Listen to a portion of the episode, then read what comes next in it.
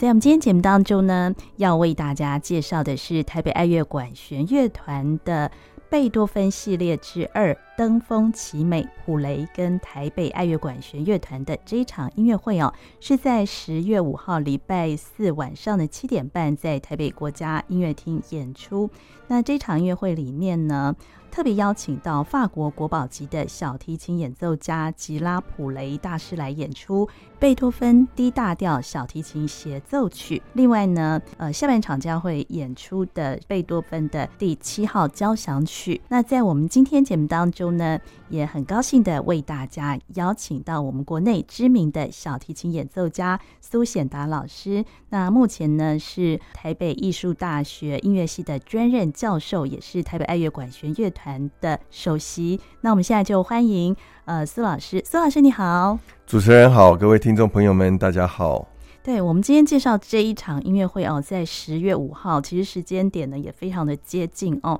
再次的邀请到法国国宝级的小提琴家呃普雷大师来到呃台湾跟台北爱乐管弦乐团合作演出哦，真的是让大家非常期待。那今年呢他已经八十五岁了，嗯，对，对他已经其实。前后他来过台湾有好几次，是吗？对，他呃也曾经有两次过来独奏会，然后跟台北爱乐的合作也有两次之多，然后也经常到台北艺术大学去做大师班哦，所以他在台湾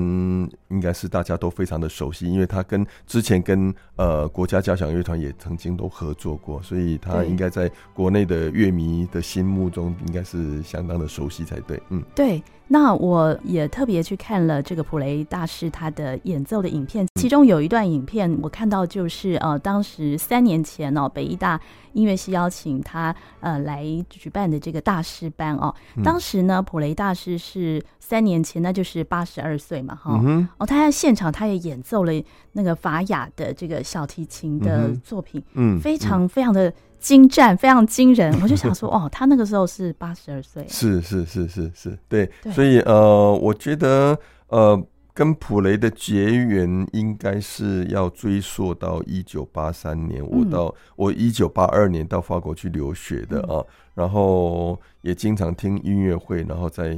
音乐会的现场就是。非常的惊艳，这一位演奏家的一个演奏风范，所以我那时候提起勇气，就写了信给普雷老师，然后希望他能够收我为学生，结果他竟然答应了哦。所以呃，其实从一九八三年结缘到今天，也正好是满四十年了。是，所以呃，我觉得呃，他我把他称为是我的音乐导师啊，因为他。对我自己的一个整个的一个想法，或者是音乐的做法上面的这种影响力，其实是非常的深远的。因为我跟他学琴的时候，那时候。我已经二十多岁了，算对老师来讲，我算是他的老学生了。嗯、因为因为呃，你要知道，在巴黎高等音乐院里面的所教的学生，大概都是十几岁左右。我的指的意思，因为在巴黎啊、呃、高等音乐院里面的学生会考进去的，大概都是十几岁的这种年纪，哦很少有到二十几岁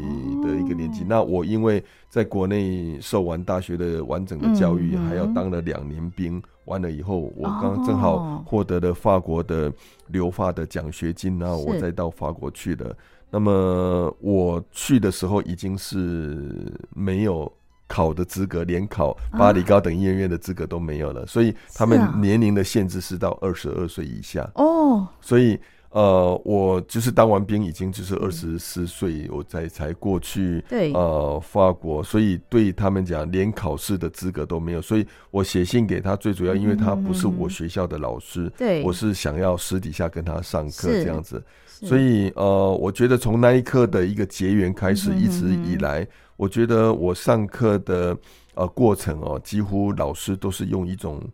因为对于老学比较老的同学生啊，就是用一种启发式的，而不是用一种啊严厉式的这样的一种教学法。因为呃，我举一个例子来讲，就是我呃从法国回来呃，就是教书完了以后，大概隔了三四年左右的时间，我曾经到呃巴黎，又去找他，嗯、然后他说啊，正好我有一个大师班，然后他就请我过去听，然后我在聆听的过程当中，我就觉得说，哎。这个学生已经拉得非常的完美了，嗯、非常的好。为什么他还是一直在责怪，一直在、嗯、在在教导，一直在责骂他，说没有做到真正该、嗯、该做到的。后来甚至于说啊，我不听了，你你你给我走，就就是这样。然后学生收了琴以后，拎着琴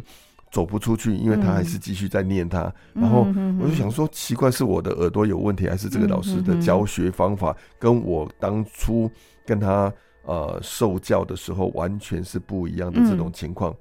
后来我才明白，因为这个学生他隔一年曾就获得了美国印第安纳波利斯国际小提琴大赛的首奖。嗯，所以就可想而知，呃，他老师是因材施教，就是他会针对每个学生的特质跟他的特性，然后给予。不断的激励，不断的去刺激他的一个潜能的发挥。嗯，所以他对我这个老学生来讲，他是一直都是用启发式的这种教学法，所以相对的和善很多。所以我会感觉到，当时的学琴就是会蛮收获蛮大的。所以他启发式的就是说，他经常我拉完了以后，他直接问我，就是你觉得还有什么别的可能性？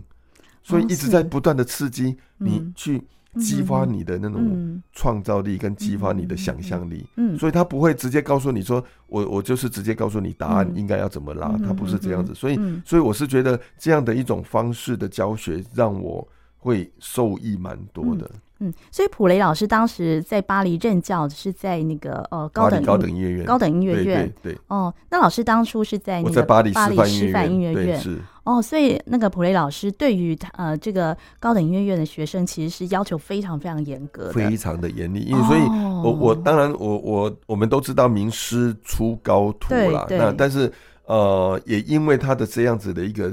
呃的教学的一个方式，当然激发出来有很多他门下的学生，许多都是拿到国际大赛。你比如说最近呃前一阵子有来到台湾，也非常的著名的卡皮松的这位，也是他的学生，也是他的学生。所以所以有一次我他第一次来台湾的时候，我到后台去找卡皮松，就聊到了自己的老我们共同的老师，我们就哈哈大笑，因为就是当时的上课的情形，老师是什么样子，我我们就。调侃老师的，哎，所以对，我就很惊讶，老师哦，普雷大师他已经高龄八十多岁，他怎么还可以拉的这么精湛？真的无法想象他的体力。对，我觉得这个是一个很难很难以形容的一种音乐人的坚持跟他的热情了。嗯，那他十一岁的时候，当年他十一岁的时候就进入到。巴黎高等音乐院，在当时的一个系统跟跟学制。他十二岁就毕业了，一年就毕业，一年就毕业，就是他已经好到已经，嗯，就是已经已经好的不得了。十八岁就拿到帕格尼尼的国际大赛的一个首奖，所以他是天才型的演奏家，是哦，而且非常的用功。最重要，天才是一回事，但是他最主要是非常的用功。那么他的这样的一种奋斗，而且在这样的一个成就，甚至于在十八岁的时候还怀疑自己要不要走音乐的路。哦。所以他的一生当中，呃，跟啊，二十世纪的小提琴大师谢林有很大的关联性，因为谢林收他为干的儿子哦，所以谢林是他的老师就对了，对，也是他的老师之一。对对，他的老师非常的多，都是二十世纪非常顶尖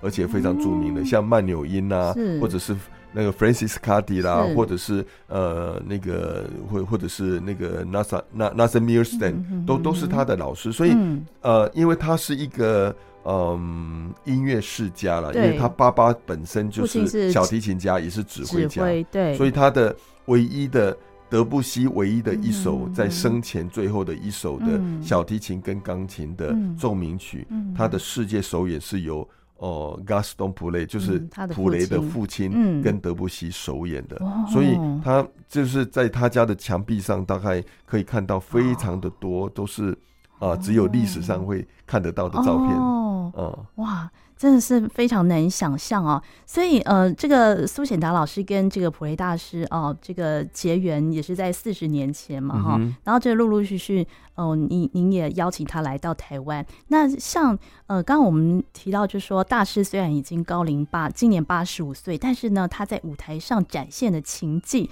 依旧是。令大家非常的惊叹哦。不晓得他平常，您知道他平常是呃花多少时间就是在练琴呢？还是说他到现在他的演奏足迹还是遍及世界？嗯哼，当然，我想随着年纪的增长，呃，演出的活动量一定会减少许多了。嗯、那呃，但是。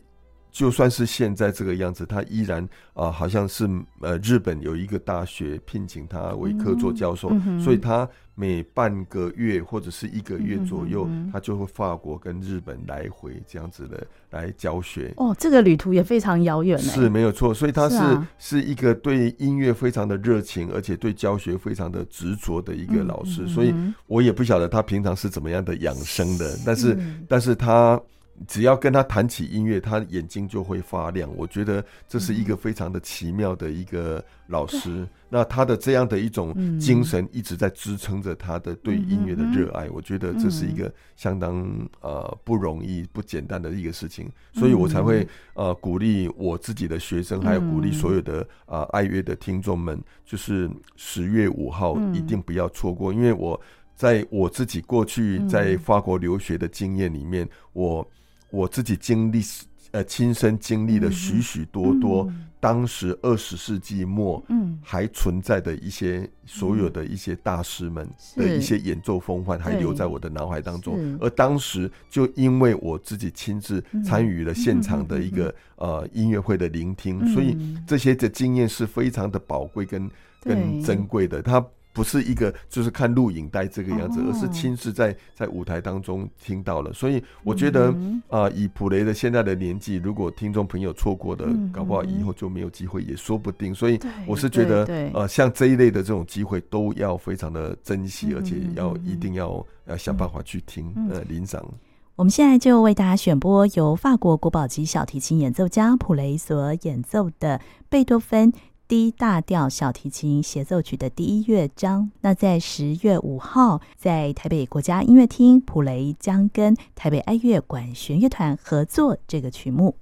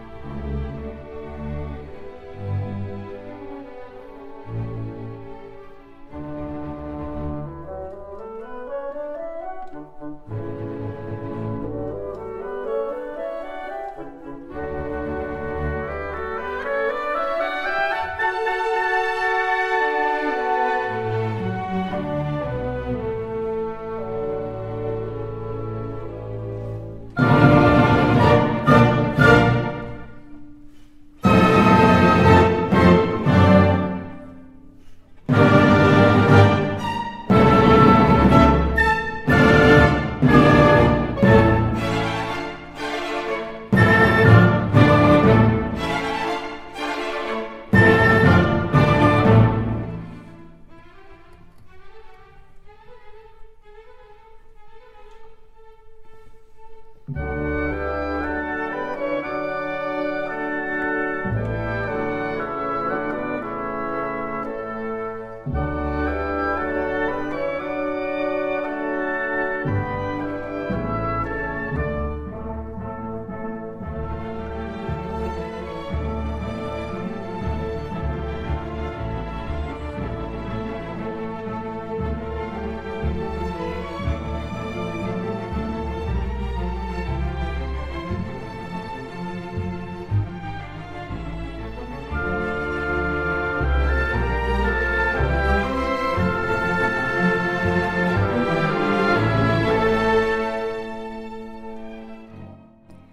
声广播电台音乐沙拉吧，我是江秀静。今天的节目当中，为大家介绍的是在十月五号礼拜四晚上的七点半，在台北国家音乐厅，由法国国宝级小提琴大师普雷跟台北爱乐管弦乐团带来的这一场音乐会——登峰奇美。将会演出贝多芬 D 大调小提琴协奏曲及贝多芬的第七号交响曲。今天的节目当中呢，我们也邀请到台北艺术大学的音乐系专任教授。同时呢，也是台北爱乐管弦乐团的首席苏显达老师为大家做介绍。所以普雷大师算是现在二十世纪现存的那个大师的演奏家的对其中之一，其中之一，对，我可以我可以是这样子讲的，因为呃，几乎有很多他的这一辈的演奏家几乎都凋零了，嗯、所以你想八十几岁还可以再拉这这个。不，实在是不容易的一个事情。对，而且是这么样的精湛，对，连连包括像像海飞之啊，也是到到到八十几岁就就停止了。哦、所以，所以我是觉得这是非常难得的机会。而且我们这次呃跟他合作是贝多芬的小提琴协奏曲，嗯、这一首小提琴协奏曲，你可以问所有的拉小提琴的人，嗯、几乎大家觉得只要听到这个曲子，大概要立正站好，因为这是小提琴协奏曲当中之王，然后所有的。讲到这一首的这个曲子，几乎都是都是很用一一种很严肃的这种态度来面对这样的一种曲目，因为这一首曲子它的整个的结构的完整性啦，或者是整个的一个呃控制的难度，因为你比如说像呃拉到一些比较浪漫乐派的协奏曲，可能还有很多的啊、呃、个人的色彩，但是这一首曲子，呃，我觉得音乐只要谈到。刚刚好这三个字就很困难，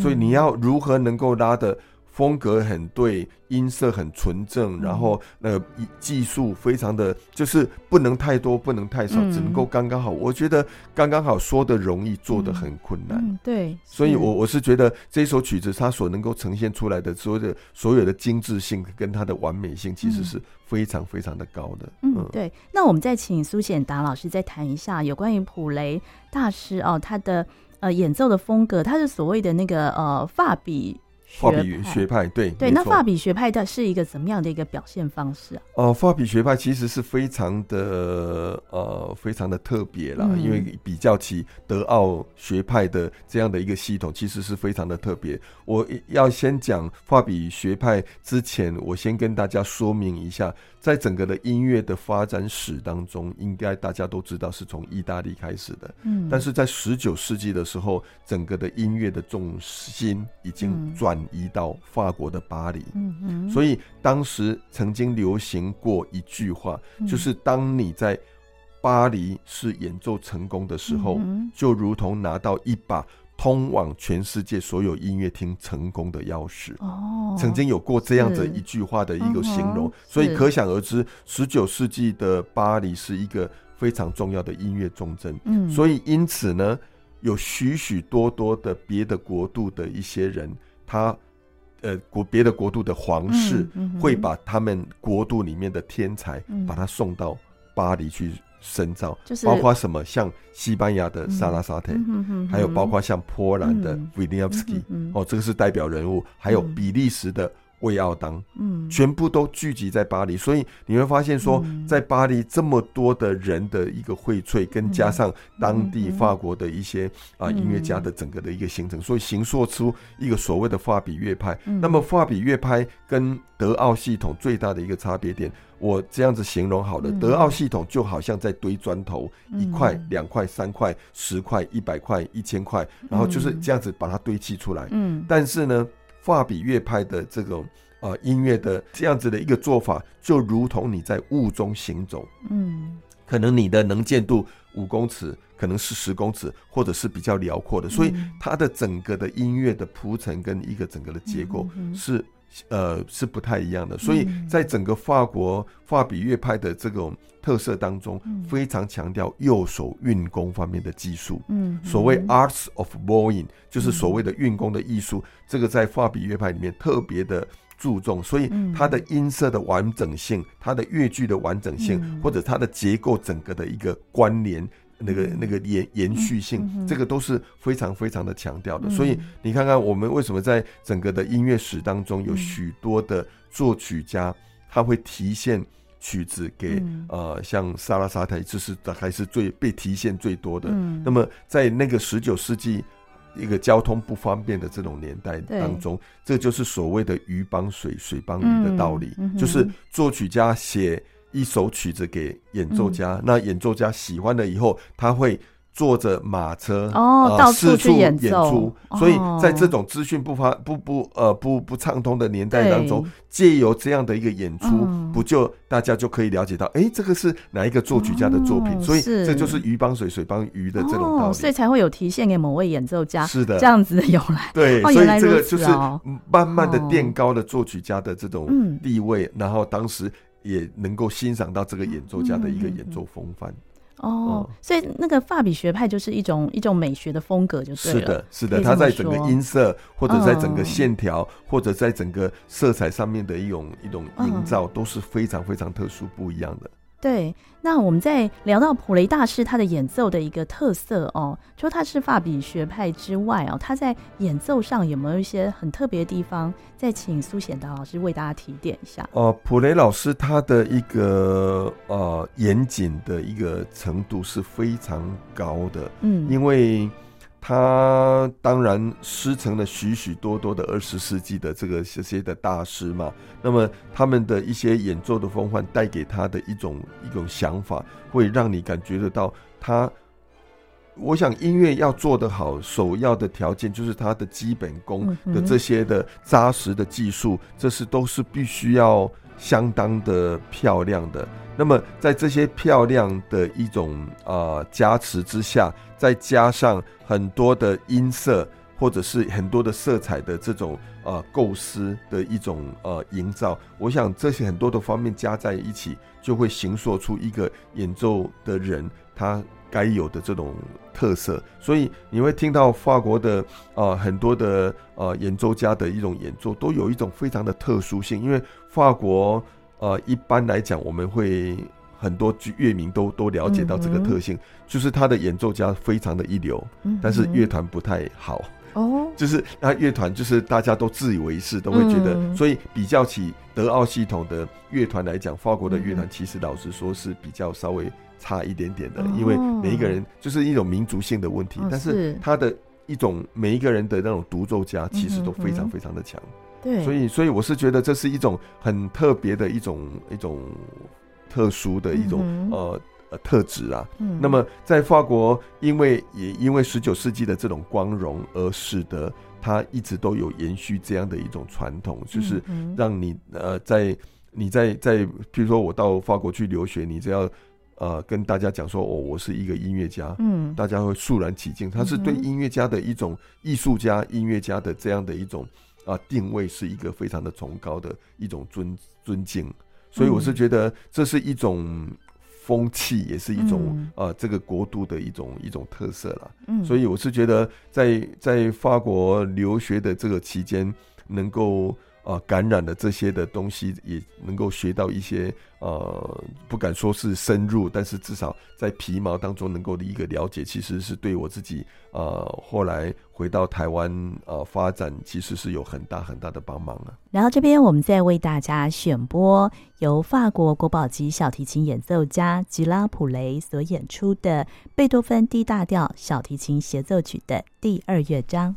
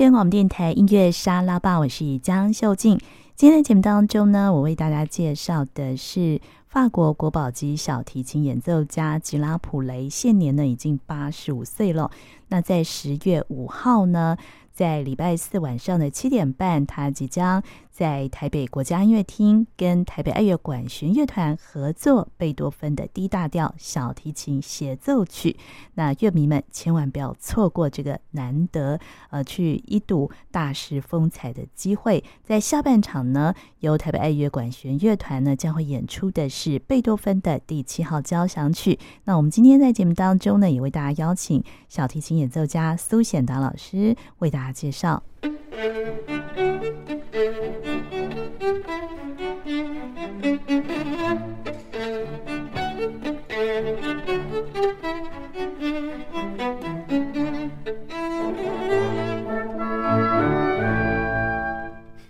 D 大调小提琴协奏曲，那这个曲目呢，在呃小提琴的曲目里面呢，可以说是经典哦。那刚才苏显达老师呢，也特别特别强调这个作品的重要哦。所以，我们是不是再请苏显达老师再跟大家分享一下哦？贝多芬的这个曲目哦，它的特色大概是怎么样？呃，贝多芬的小提琴协奏曲，其实我们都知道，呃，所有的演奏家也好，作曲家也好。它都是必须要经过时间的淬炼，嗯，才能够去了解它的价值。那么，包括像作曲家，其实也是一样，嗯。贝多芬在这首曲的的曲子，他是在一八零六年左右所创作的哦。当时是为了他的一个好朋友，就是布劳宁，他的一个幼年的一个友人所创作的。后来，这是由呃克拉蒙蒂做世界的首演，嗯。但是呢，首演的时候。后来乐评家出来的，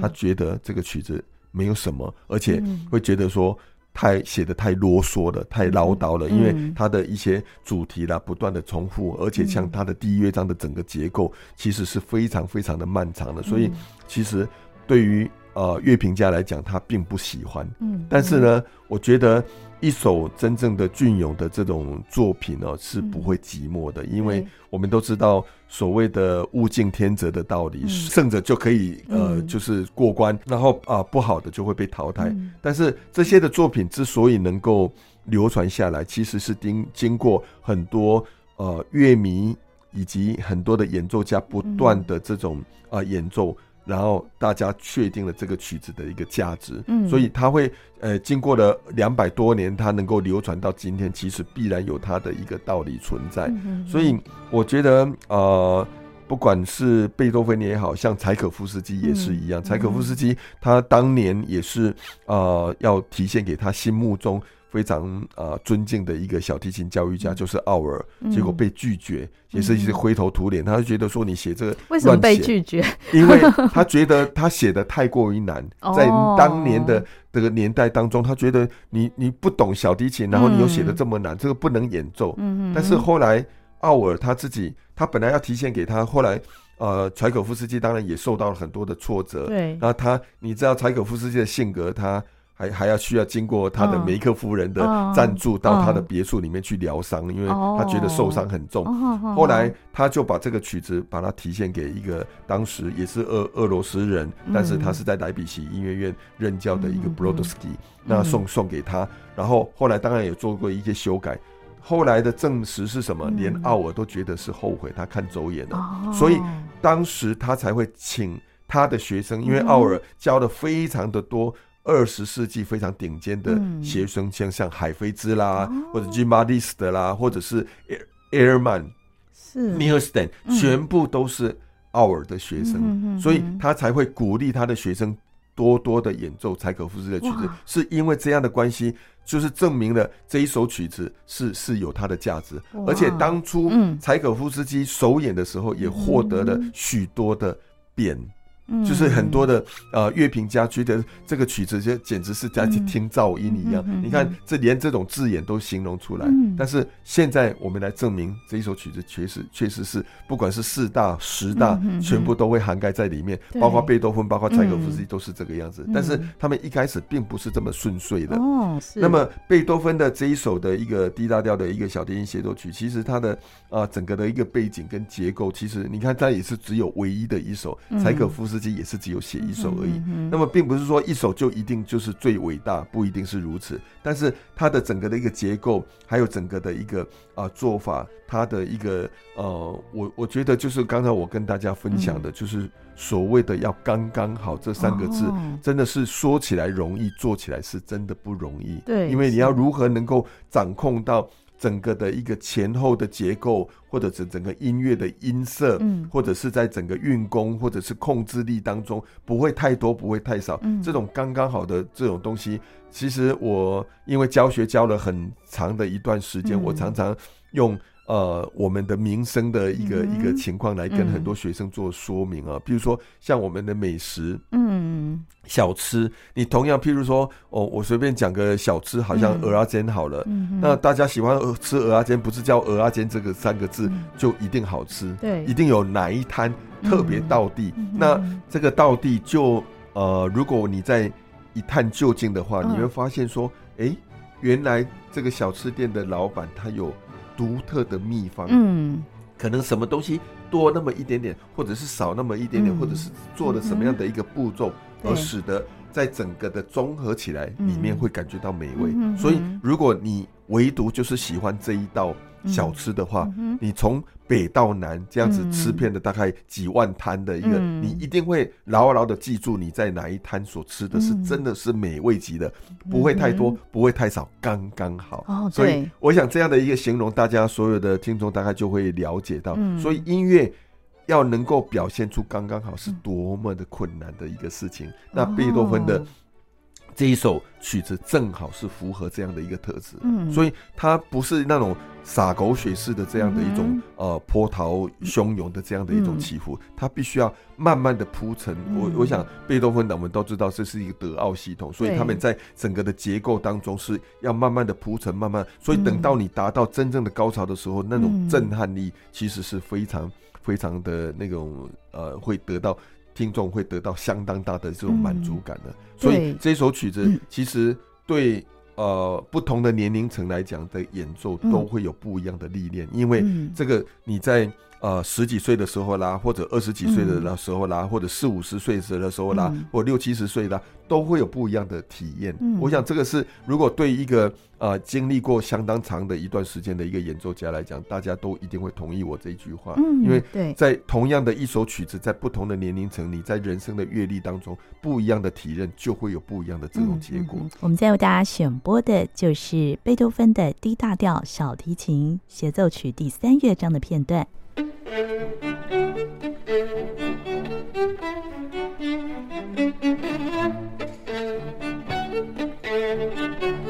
you.